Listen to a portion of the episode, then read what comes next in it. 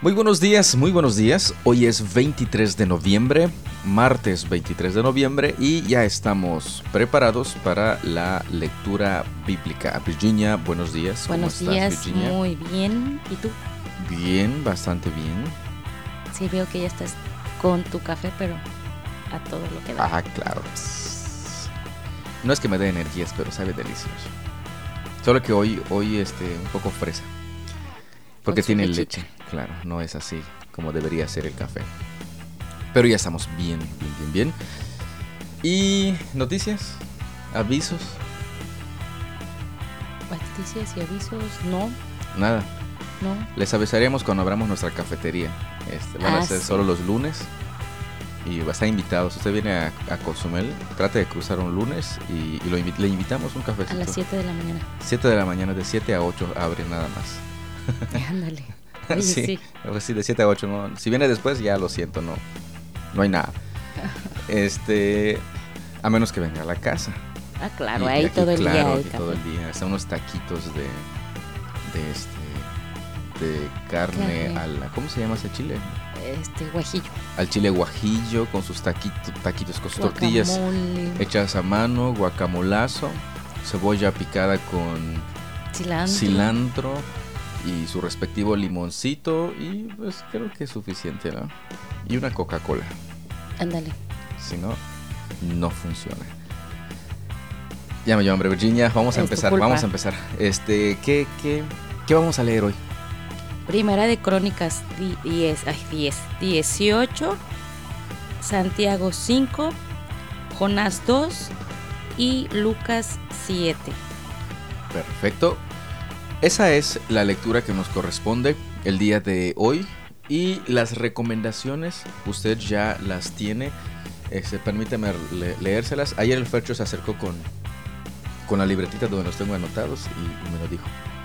Y aquí están las recomendaciones. Orar, leer, observar, preguntar, anotar, memorizar, meditar y aplicar.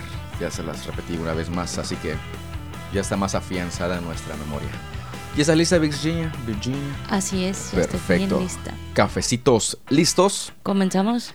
Comenzamos. Primera de Crónicas 18. Después David derrotó y sometió a los filisteos al conquistar Gad y las ciudades vecinas. David también conquistó la tierra de Moab y los moabitas, a quienes se les perdonó la vida, se convirtieron en súbditos de David y tuvieron que pagarle tributo. David también destruyó las fuerzas de Adad Eser, rey de Soba, hasta Amat, cuando Adad Eser marchó para fortalecer su control a lo largo del río Éufrates.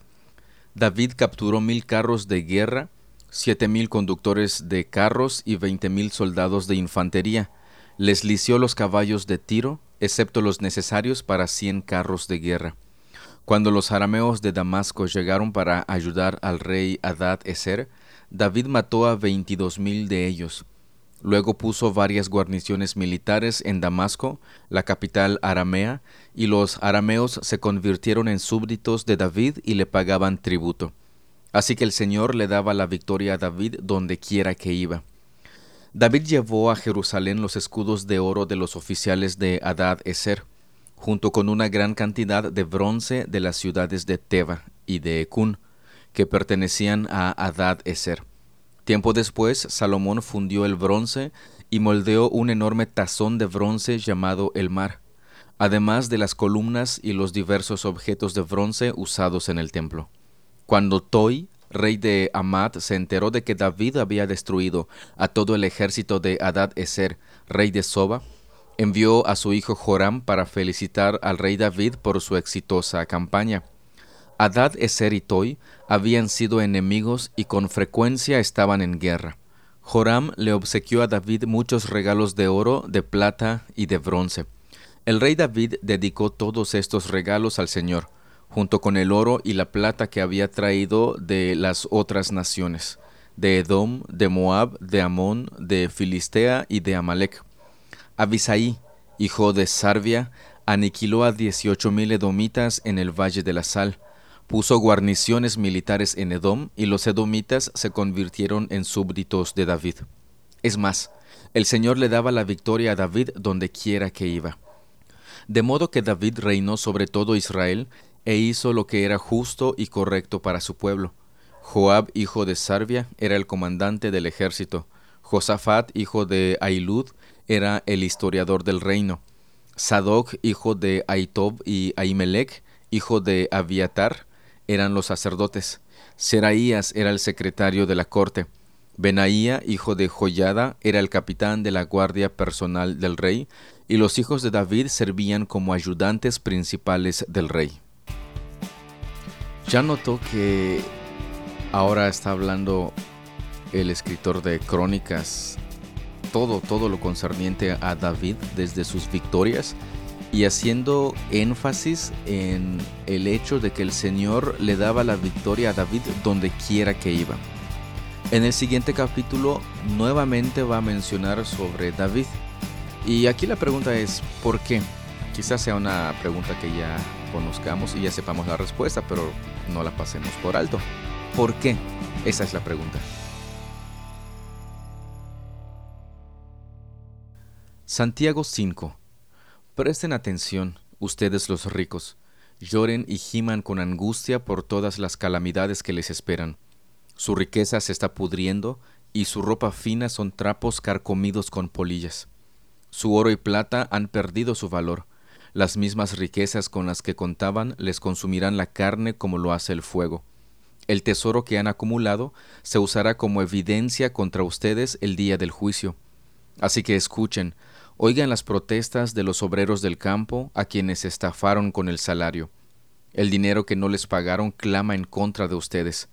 Los reclamos de quienes les cosechan sus campos han llegado a los oídos del Señor de los ejércitos celestiales.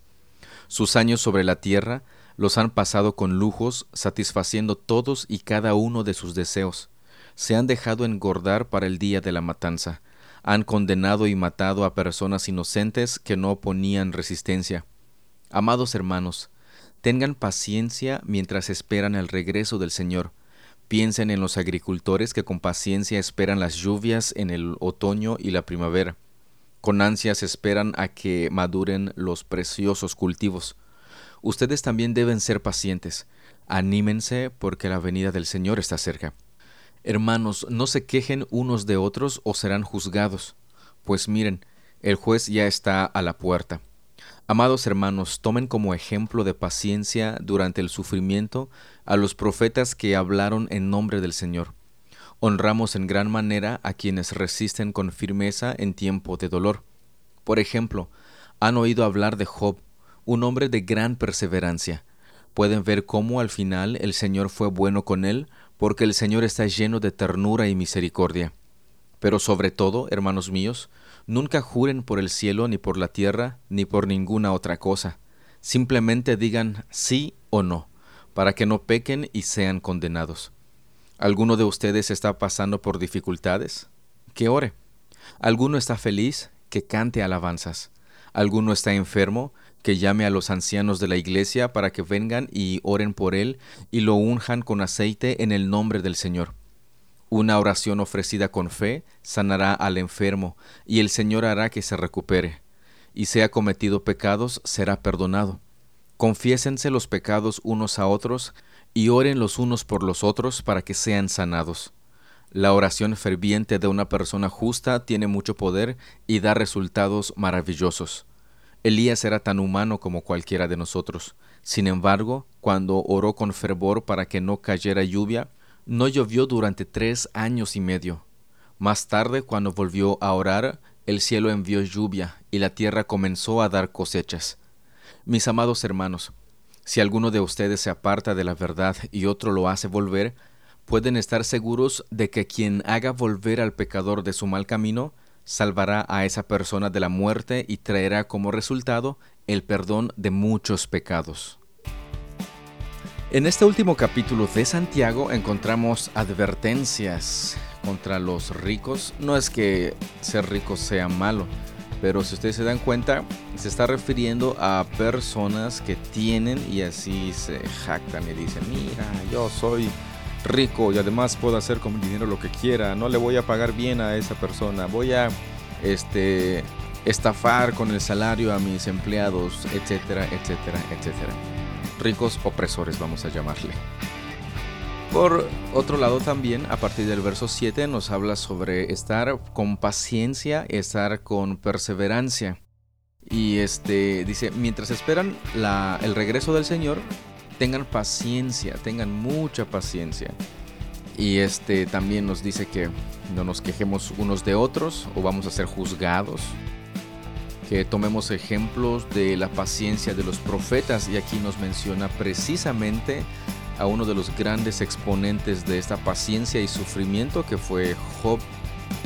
Posteriormente, la cuestión de la oración. Y aquí pueden surgir muchas preguntas, porque dice que este, la oración del justo, eh, perdón, si alguno está enfermo, dice que llame a los ancianos de la iglesia para que vengan y oren por él y lo unjan con aceite en el nombre del Señor.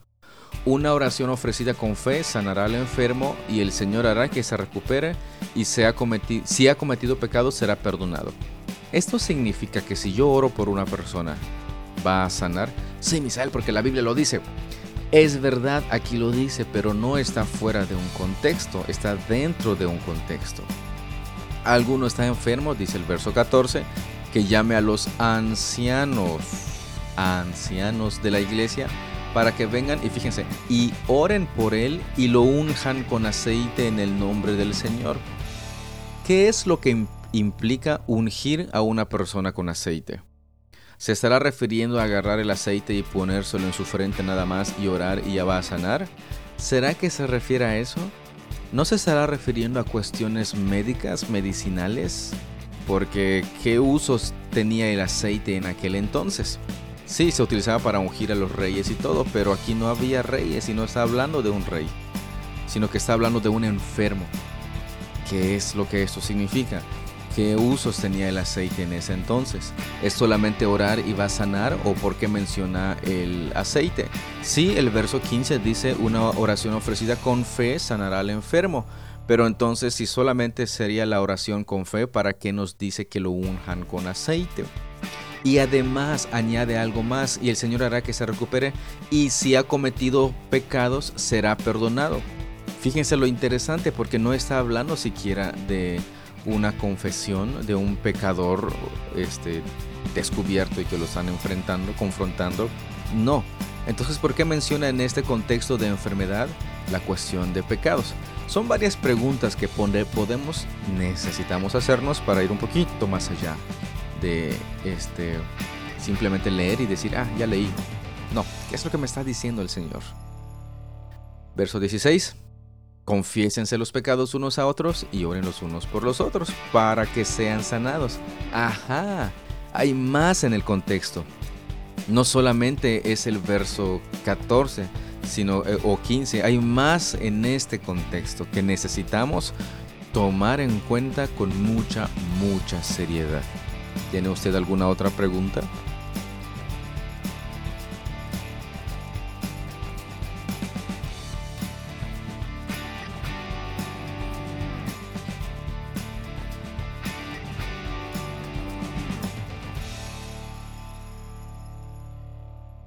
Jonás 2 Entonces Jonás oró al Señor su Dios desde el interior del pez y dijo, En mi gran aflicción clamé al Señor y Él me respondió. Desde la tierra de los muertos te llamé y tú, Señor, me escuchaste.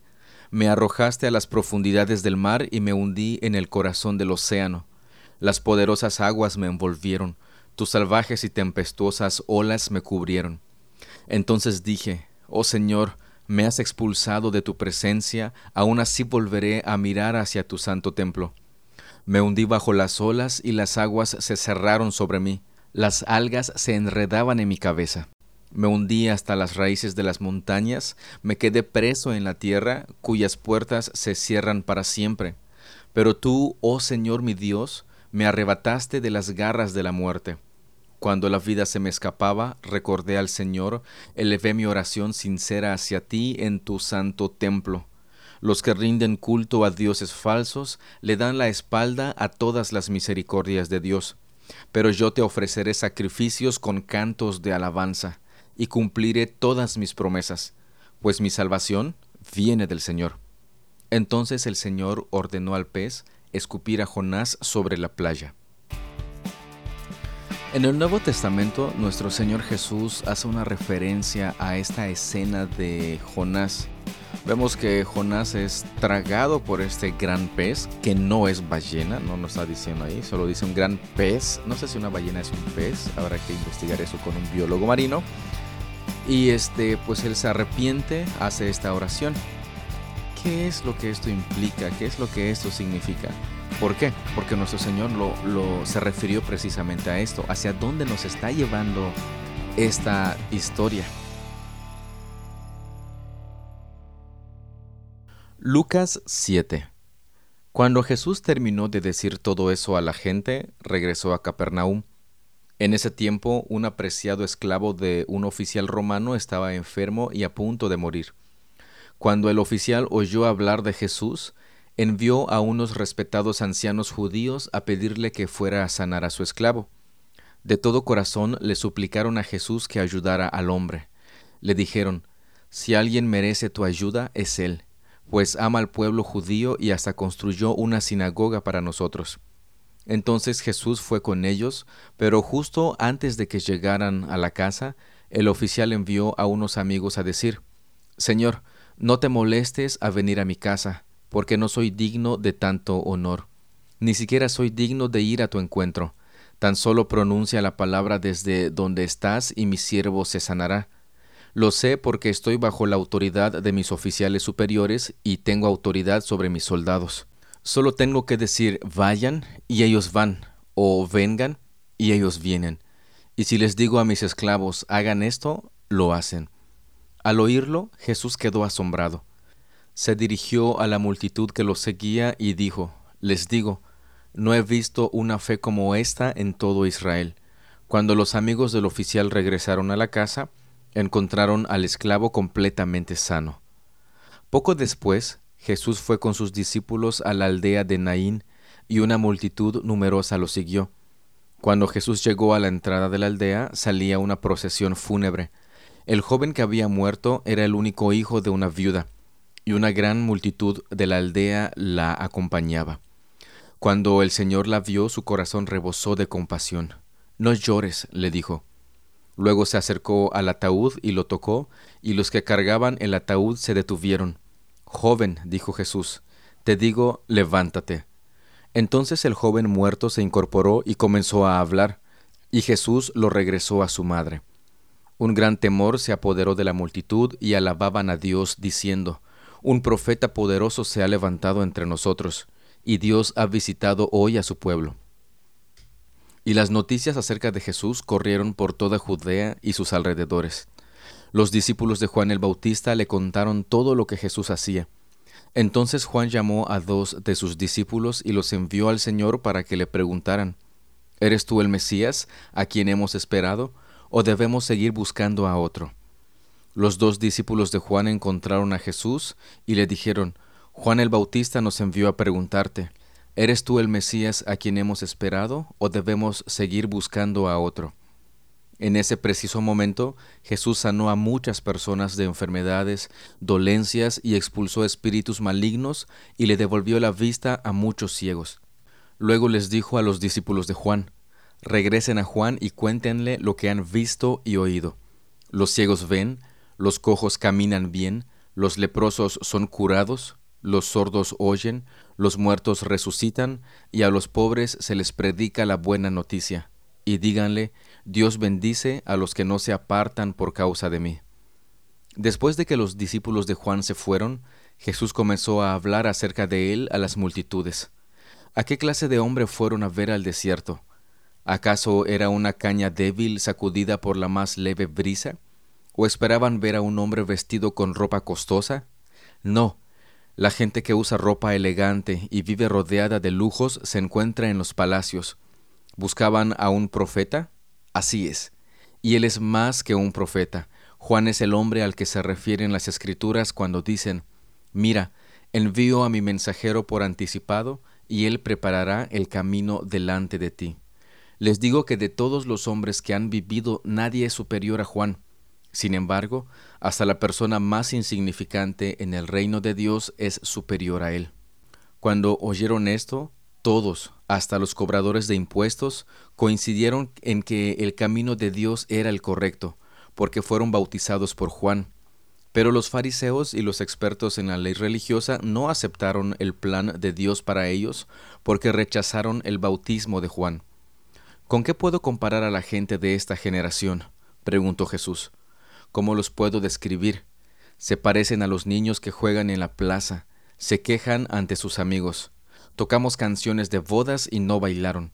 Entonces tocamos canciones fúnebres y no lloraron pues Juan el Bautista no pasaba el tiempo comiendo pan y bebiendo vino, y ustedes dicen, está poseído por un demonio. El Hijo del Hombre, por su parte, festeja y bebe, y ustedes dicen, es un glotón y un borracho, y es amigo de cobradores de impuestos y de otros pecadores. Pero la sabiduría demuestra estar en lo cierto por la vida de quienes la siguen. Uno de los fariseos invitó a Jesús a cenar, Así que Jesús fue a su casa y se sentó a comer. Cuando cierta mujer de mala vida que vivía en la ciudad se enteró de que Jesús estaba comiendo allí, llevó un hermoso frasco de alabastro lleno de un costoso perfume. Llorando se arrodilló detrás de él a sus pies. Sus lágrimas cayeron sobre los pies de Jesús, y ella los secó con sus cabellos. No cesaba de besarle los pies y les ponía perfume. Cuando el fariseo que lo había invitado vio esto, dijo para sí, Si este hombre fuera profeta, sabría qué tipo de mujer lo está tocando. Es una pecadora. Entonces Jesús respondió a los pensamientos del fariseo. Simón, le dijo, tengo algo que decirte. Adelante, maestro, respondió Simón. Entonces Jesús le contó la siguiente historia. Un hombre prestó dinero a dos personas quinientas piezas de plata a una y cincuenta piezas a la otra. Sin embargo, ninguna de las dos pudo devolver el dinero. Así que el hombre perdonó amablemente a ambas y les canceló la deuda. ¿Quién crees que lo amó más? Simón contestó, Supongo que la persona a quien le perdonó la deuda más grande. Correcto, dijo Jesús. Luego se volvió a la mujer y le dijo a Simón, Mira a esta mujer que está arrodillada aquí. Cuando entré en tu casa, no me ofreciste agua para lavarme el polvo de los pies, pero ella los lavó con sus lágrimas y los secó con sus cabellos. Tú no me saludaste con un beso, pero ella desde el momento en que entré no ha dejado de besarme los pies. Tú no tuviste la cortesía de ungir mi cabeza con aceite de oliva, pero ella ha ungido mis pies con un perfume exquisito. Te digo que sus pecados, que son muchos, han sido perdonados, por eso ella me demostró tanto amor. Pero una persona a quien se le perdona poco, demuestra poco amor. Entonces Jesús le dijo a la mujer, Tus pecados son perdonados. Los hombres que estaban sentados a la mesa se decían entre sí, ¿quién es este hombre que anda perdonando pecados? Y Jesús le dijo a la mujer, Tu fe te ha salvado, ve en paz. Seguramente este fariseo del último que acabamos de leer no se consideraba una persona pecadora, se consideraba una persona justa, buena, que hacía lo correcto, etc. Y cuando vio a esa mujer, la consideró pues lo peor de lo peor. Si Jesús fuera un profeta, no dejaría que a esta mujer lo tocara por la clase de mujer que es. ¿Usted cómo se considera? ¿Pecador o no pecador? Sí, pero Jesús ya me perdonó. Sí, pero la pregunta es la misma. ¿Cómo se considera? ¿Mejor que otros?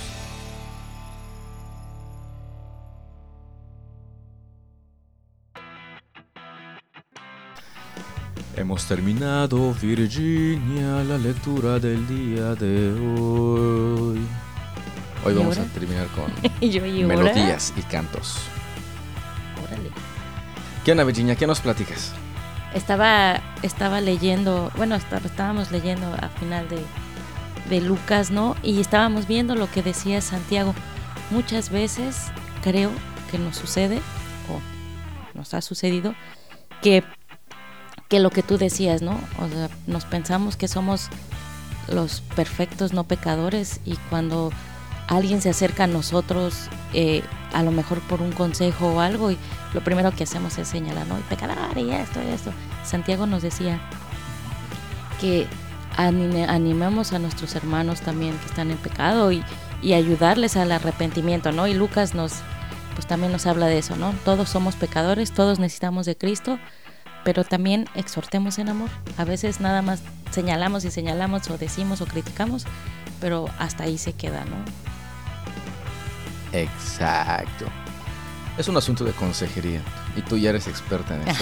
Claro que no. Tres días de retiro, este, ¿cómo se llama? Conferencias de depresión y qué más. Era Este, ansiedad y Ansiedad y depresión. depresión, ya ves, estás filosa con eso. No, está, está, está muy bueno, ¿eh? muy recomendable. Exacto, y, y- y es algo bien, bien este, cierto lo que, lo que mencionabas. Muchas veces nos consideramos como ese, no nos consideramos fariseos, porque no nos gusta vernos así, pero adoptamos las mismas, las mismas actitudes que eso. Y quizás somos fariseos, y espero que sea, espero que sea fariseos, pero en recuperación. Estamos todavía saliendo de esa condición este, pecadora, pecaminosa. y ciertamente, ciertamente, a veces vemos que las personas cometen algún pecado y lo que hacemos es, mira, ¿qué está haciendo? Wishi, wishi, wishi". Y casi, casi como cuando lo dijeron los discípulos, los fariseos le dijeron a sus discípulos, mira tu maestro, come con pecadores y con toda la gente despreciable. Híjole, cálmate, santito. Esa- si nosotros entendemos y conocemos nuestra condición, híjole, agradeceríamos y clamaríamos a Dios y tuviéramos incluso compasión de las demás personas que aún no le conocen o que siguen luchando con ese pecado. Y con la persona con quien debemos de compararnos, no es con nuestro prójimo, es con Dios. Y a ver cómo nos va. Y una vez viendo su santidad, viendo su perfección, diríamos nosotros, ay de mi pobre pecador. Él ya nos ha perdonado. Y no seamos como este personaje que, que también nos menciona Jesús, no en este capítulo, en otro capítulo de otro evangelio, donde dice que se le perdonó un montón y salió y lo que hizo fue golpear al pobre que le, le debía mucho menos de lo que él debía y no le perdonó su deuda. El Señor nos ha perdonado. ¿Por qué nosotros no perdonamos? ¿Por qué nosotros no amamos y servimos a nuestro prójimo? Pues podemos empezar, ¿no? Ayudándoles a hacerles volver de su pecado, teniendo cuidado también nosotros, porque no vaya a ser que en esas también, ¡huec! diría mi padre, Las patas. caigamos también. Algo más, Virginia, algo más, Virginia. No, eh, eso es todo. Y muchas cosas por meditar, ¿no? Bastantes cosas que vas entendiendo y que vas, que vas viendo y cuántas veces hem- hemos, hemos fallado, ¿no? Y, y juzgado en lugar de, de, de ayudar a esas personas, ¿no? Exacto. Y es ahí donde descubrimos que nos falta mucho, mucho por recorrer. El caso de hoy, ¿no? El mensajito que, que llegó de, de esta situación que esta persona está viviendo. ¿Y qué le dices? Así como que, chispa, señor, ¿qué le digo? No sé qué decirle. Pero este, creo que sí. Si nos pusiéramos las pilas y buscáramos y conociéramos más de nuestro Dios y nos preparáramos bien, sabiendo que el Espíritu Santo nos guía, confiando en Él en todo, podríamos darle las palabras adecuadas y las que necesita escuchar esa persona y todas las demás personas. De primera mano es importante que les mostremos y les recordemos si son creyentes el Evangelio, porque se nos olvida muchas veces, muchas veces se nos olvida, Virginia. Y, y, y pedirle siempre la dirección de, de Dios, ¿no? Porque también por nuestra buena causa, según porque aconsejamos cosas que pues, van fuera también de lo que es la palabra, ¿no? Exacto. Más pláticas motivacionales que, Ándale. que- que Y otra creemos cosa. que estamos hablando Sí. la palabra, ¿no? Y cuando en realidad ni es eso Exacto. Y la persona se puede sentir bien, ¿no? en ese momento, Y pero decir, "Ay, gracias, eso necesitaba escuchar. Si eso necesitabas escuchar y sabías lo que necesitabas escuchar, ¿por qué no lo grabaste y te lo pusiste y lo escuchaste, no? O sea, no era lo que no, no era lo que debía haber escuchado, ¿no?